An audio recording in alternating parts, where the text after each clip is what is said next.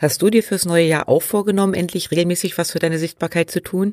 Und graut es dir gleichzeitig davor, weil sich das wie ein Riesenberg Arbeit anfühlt, der dann am Ende vielleicht gar nichts bringt? In dieser Folge erfährst du, warum du mit deinem Content auf verschiedene Formate und Kanäle setzen solltest, wie du die für dich passenden auswählst und welche Faktoren sonst noch wichtig für deine Sichtbarkeit sind.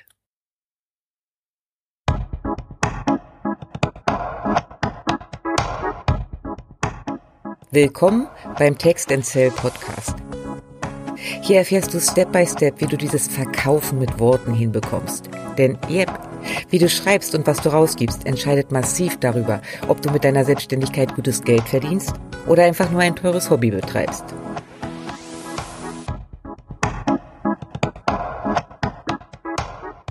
Damit du weißt, wer dir hier im Ohr sitzt, kurze Vorstellung meinerseits.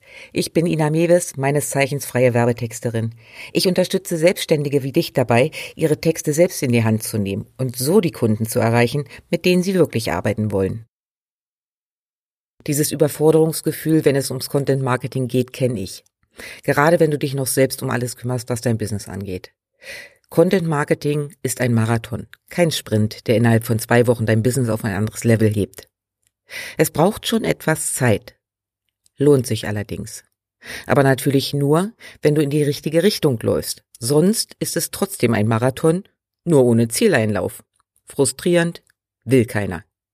Genau deshalb schauen wir heute mal rein und du bekommst ein paar Tipps von mir, wie du gezielt deinen Content für dich arbeiten lassen kannst. Zuerst einmal aber, wie hilft dir Content Marketing denn jetzt eigentlich konkret, um langfristig Kunden zu gewinnen? Ja, da ist zum einen der langlebige Content, so nenne ich das mal. Das sind die Inhalte, die du in deinem Blog veröffentlichst, im Podcast oder auf YouTube. Langlebig deshalb, weil sie eben auch noch nach Wochen, Monaten oder Jahren aufgerufen werden können und so dauerhaft für dich arbeiten. Vorausgesetzt natürlich, sie sind dann auch immer noch relevant und gut. Ja, wie arbeitet dieser Content nun für dich? Vorausgesetzt, du ziehst es richtig auf? Ein Blog ist super, um das Ranking deiner Seite zu verbessern, dich also bei Google sichtbarer zu machen. Ich meine, mach dir mal den Spaß und probier es selbst aus. Gib irgendeine Frage bei der Suchmaschine ein. Was bekommst du als Ergebnis? Garantiert sind einige Blogbeiträge dabei. Machst du dir bei der Themenauswahl ein paar Gedanken und gehst das Bloggen strategisch an, bringt das tatsächlich Ergebnisse. Falls du jetzt denkst, heutzutage liest doch eh niemand mehr. Sorry, das ist Quatsch. Es gibt verschiedene Wege, wie Leute Informationen am liebsten konsumieren. Und der Teil, der lieber liest, als sich etwas anzuhören oder anzuschauen, ist immer noch hoch. Einen Podcast zu starten ist auch immer noch eine gute Idee, selbst wenn du denkst, es gibt doch schon so viele. Die Hörerzahlen steigen aber im deutschsprachigen Raum immer noch und im Vergleich zu den Staaten zum Beispiel ist die Podcastdichte hier noch sehr überschaubar. Genauso wie im Blog erreichst du hier auch Menschen, die dich und dein Thema vielleicht noch nicht auf dem Schirm hatten. Das ist also ein idealer Weg, um dich für deine Nische als Expertin oder Experte zu positionieren. Vor allem, wenn du nicht so der Schreiberling bist und es dir schwerfällt, regelmäßig längere Texte aus dem Ärmel zu schütteln. Da die Beiträge dauerhaft abrufbar sind, arbeiten so selbst die Älteren für dich und bringen dir regelmäßig neue Hörer oder Abonnenten. Die musst du dann allerdings noch dazu bringen, sich auch auf deiner Seite deine Angebote anzuschauen. Du erstellst gern Videos, machst das vielleicht sogar schon regelmäßig für Kurse oder Gruppenprogramme? dann solltest du dir YouTube mal anschauen. Hier erreichst du die, die am liebsten Videos schauen. YouTube ist letzten Endes auch nur eine große Suchmaschine, nur eben für gefilmte Formate. YouTube hat wie der Podcast nur einen Nachteil. Die Leute sind nicht direkt auf deiner Webseite. Du musst sie also irgendwie von dort aus auf deine Angebote aufmerksam machen. Und dann gibt's noch Social Media für die schnelle Sichtbarkeit. Social Media ist und bleibt der Deutschen liebster Zeitvertreib. Denn hey, die Nutzerzahlen steigen immer weiter. Und selbst wenn Facebook zum Beispiel regelmäßig für tot erklärt wird, zeigen Statistiken, dass im Schnitt ein Drittel der erwachsenen Bevölkerung noch auf dieser Plattform allein unterwegs ist. Und ganz ehrlich, das ist nicht schlecht für eine Leiche, oder? Ähnlich sehen die Zahlen bei Instagram, TikTok, LinkedIn und anderen aus. Die einzige Plattform, die ich jetzt aktuell gerade nicht mehr empfehlen würde, ist Xing. Denn dieses Berufsnetzwerk verliert im Moment tatsächlich massiv an Relevanz. Auf Social Media hast du die Möglichkeit, mit vergleichsweise wenig Aufwand Menschen zu erreichen, die dich noch nicht kennen. Denn hey, so ein Post ist relativ schnell erstellt, zumindest im Vergleich zu Blogbeiträgen oder Podcastfolgen. Hier musst du aber deutlich häufiger präsent sein, denn die Beiträge verschwinden halt innerhalb kürzester Zeit wieder.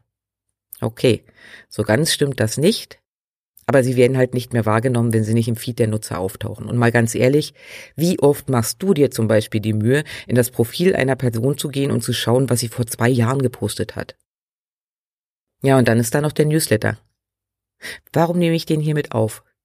Ja, weil der bitte, bitte, bitte auch nicht nur aus Angeboten besteht. Ein guter Newsletter gibt auch Content raus. Tipps, Informationen, Persönliches. Hier erreichst du zwar keine komplett neue Audience, denn wer sich für den Newsletter angemeldet hat, ist ja irgendwie auch schon da gelandet. Trotzdem ist der Newsletter ein guter Weg, um aus den ersten Interessenten am Ende dann eben treue Kunden zu machen. Du siehst, all diese Formate haben Vor- und Nachteile. Um das volle Potenzial auszunutzen, solltest du einen guten Mix aus langlebigem Content und Social Media hinbekommen. Plus einem regelmäßigen Newsletter an deine Liste. Denn ein Blog allein zum Beispiel dauert ewig für die Sichtbarkeit. Wenn du nicht auf deine Beiträge aufmerksam machst und sie teilst, weiß kaum jemand, dass du was geschrieben hast. Und was nicht gesehen wird, existiert im Netz nicht so wirklich. Nur Social Media ist aber auch keine gute Idee. Klar geht das Erstellen fixer und du kommst schnell in Austausch mit Interessenten. Allerdings gibst du damit deine Inhalte eben auch komplett aus der Hand. Und in den letzten Monaten durfte ich mehrfach miterleben, was passiert, wenn dann eine Plattform, aus welchen Gründen auch immer, entscheidet, dein Konto zu sperren. Dann nützen dir deine ganzen tollen Kontakte 0, nichts. So, die große Frage, welche Wege nutzt du nun am besten? Denn alle bedienen geht nicht. Warum das so ist? Machen wir mal ein einfaches Rechenbeispiel. Die Produktion einer Podcast-Folge dauert im Schnitt drei bis vier Stunden. Ein Blogbeitrag braucht je nach Länge auch mindestens zwei Stunden. Videos für YouTube rechnen mit noch mehr Zeit. Und selbst beim schnelllebigen Content reden wir nicht nur von der Zeit, die du zum Erstellen und Hochladen der Beiträge brauchst. Denn Social Media funktioniert nur, wenn du den Teil Social nicht vernachlässigst. Du musst also auch noch die Zeit einrechnen, die du benötigst, um auf Kommentare zu antworten, mit anderen zu interagieren, dich zu zeigen. Und nun stell dir das mal vor, für Facebook, Instagram, LinkedIn, Twitter, TikTok, Snapchat, äh, da kommst du ja gar nicht mehr zum Arbeiten. Du musst also wählen. Und zwar bitte ganz bewusst. Und du solltest deinen Content so gestalten, dass die einzelnen Kanäle füreinander arbeiten und du die Inhalte übergreifend verwenden kannst. Was den langlebigen Content angeht, fang am besten mit einer Variante an und versuch nicht alles gleichzeitig zu machen. Wenn du dich eingefuchst hast, alles routinierter läuft, kannst du mal überlegen, ob du zum Beispiel deine Blogbeiträge einsprichst und so zu einem Podcast machst. Oder ob du umgekehrt zum Beispiel die Podcast-Folgen transkribierst und als Blog aufbereitest. Aber wie gesagt, das ist eine spätere Stufe. Für den Anfang wähle bitte ein Format. Und zwar das, was dir selbst am ehesten liegt. Du schreibst gerne? Dann ist ein Blog perfekt. Du redest lieber? Dann der Podcast. Du scheust dich nicht vor der Kamera? Ja, dann ab, YouTube bedienen. Warum empfehle ich dir hier nicht, auf deine Zielgruppe in erster Linie zu schauen? Ganz einfach. Langlebiger Content erstellt sich nicht in ein paar Minuten. Wenn du ein Format wählst, das dir eigentlich nicht liegt, wirst du schnell wieder die Lust verlieren, nicht dranbleiben und dann ist der Frust vorprogrammiert. Bei Social Media sieht das etwas anders aus. Dort solltest du auch wählen, und zwar für den Anfang erst einmal, ja, einen Kanal, maximal zwei. Denn auch Social Media braucht Zeit und vor allem Regelmäßigkeit. Beim langlebigen Content oder im Newsletter strafen dich nur deine Leser indirekt ab, weil sie dich irgendwann nicht mehr auf dem Schirm haben. Bei Social Media tut das aber zusätzlich auch noch der Algorithmus und zeigt deine Inhalte deutlich weniger Menschen, als wenn du eben regelmäßig was rausbringst. Hier solltest du dann aber schon genauer hinschauen, was wirklich Sinn ergibt. Denn wo tummeln sich deine Lieblingskunden am ehesten? Und vor allem, mit welcher Intention sind sie dort? Passt das zu deinem Thema und zu deinem Angebot? Ich sehe zum Beispiel im Moment ständig irgendwelche Ernährungs- oder Sportcoaches auf LinkedIn. Das Ziel? Hier die Zielgruppe Selbstständige Besserverdiener erreichen. Dumm nur, dass die nicht auf LinkedIn sind, um sich in Form zu bringen oder sich dazu zu informieren. Insofern würde ich LinkedIn zum Beispiel nur empfehlen, wenn du tatsächlich B2B-Angebote hast, also Business zu Business. So, und dann natürlich, wo fühlst du dich selbst auch wohl? Denn Twitter zum Beispiel mag ja toll sein, weil dort viele deiner Lieblingskunden unterwegs sind. Wenn dir die Schnelligkeit dort aber nicht liegt, bringt das nichts. Und nein, du musst auch nicht direkt zu TikTok, nur weil die App gerade in aller Munde ist.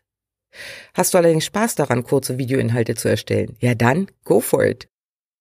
Kleiner Tipp, trau dich ruhig auch mal an neue Formate ran.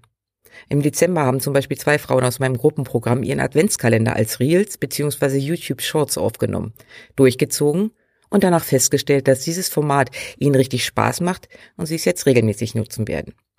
Monate vorher unvorstellbar. Vergiss den Newsletter bitte nicht.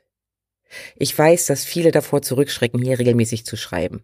Man will ja niemanden nerven und sowieso, wer interessiert sich schon für das, was du zu erzählen hast? Klare Antwort? Deine Newsletter-Abonnenten, sonst wären sie nicht auf deiner Liste. Klar kommen die Anmeldungen häufig erstmal über ein Freebie. Wer aber nur diesen kostenlosen Inhalt von dir abgreifen wollte, meldet sich schnell wieder ab. Alle, die bleiben, sind also potenziell daran interessiert, mehr von dir zu erfahren. Es wäre also mehr als blöd, ihnen keine Chance dafür zu geben. Der Vorteil beim Newsletter?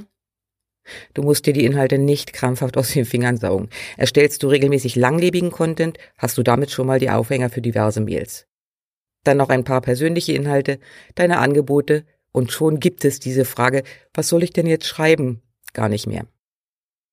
Also ein Kanal für langlebigen Content, ein bis zwei Social Media Kanäle und dein Newsletter.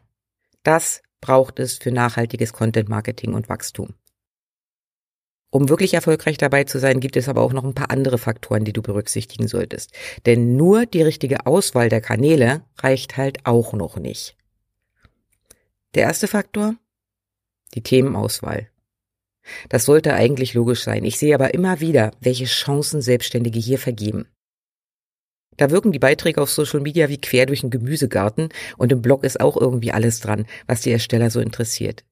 Kann man machen, wenn man privat bloggt. Sollen deine Inhalte auf dein Business einzahlen, solltest du bei deinen Themen strategisch rangehen.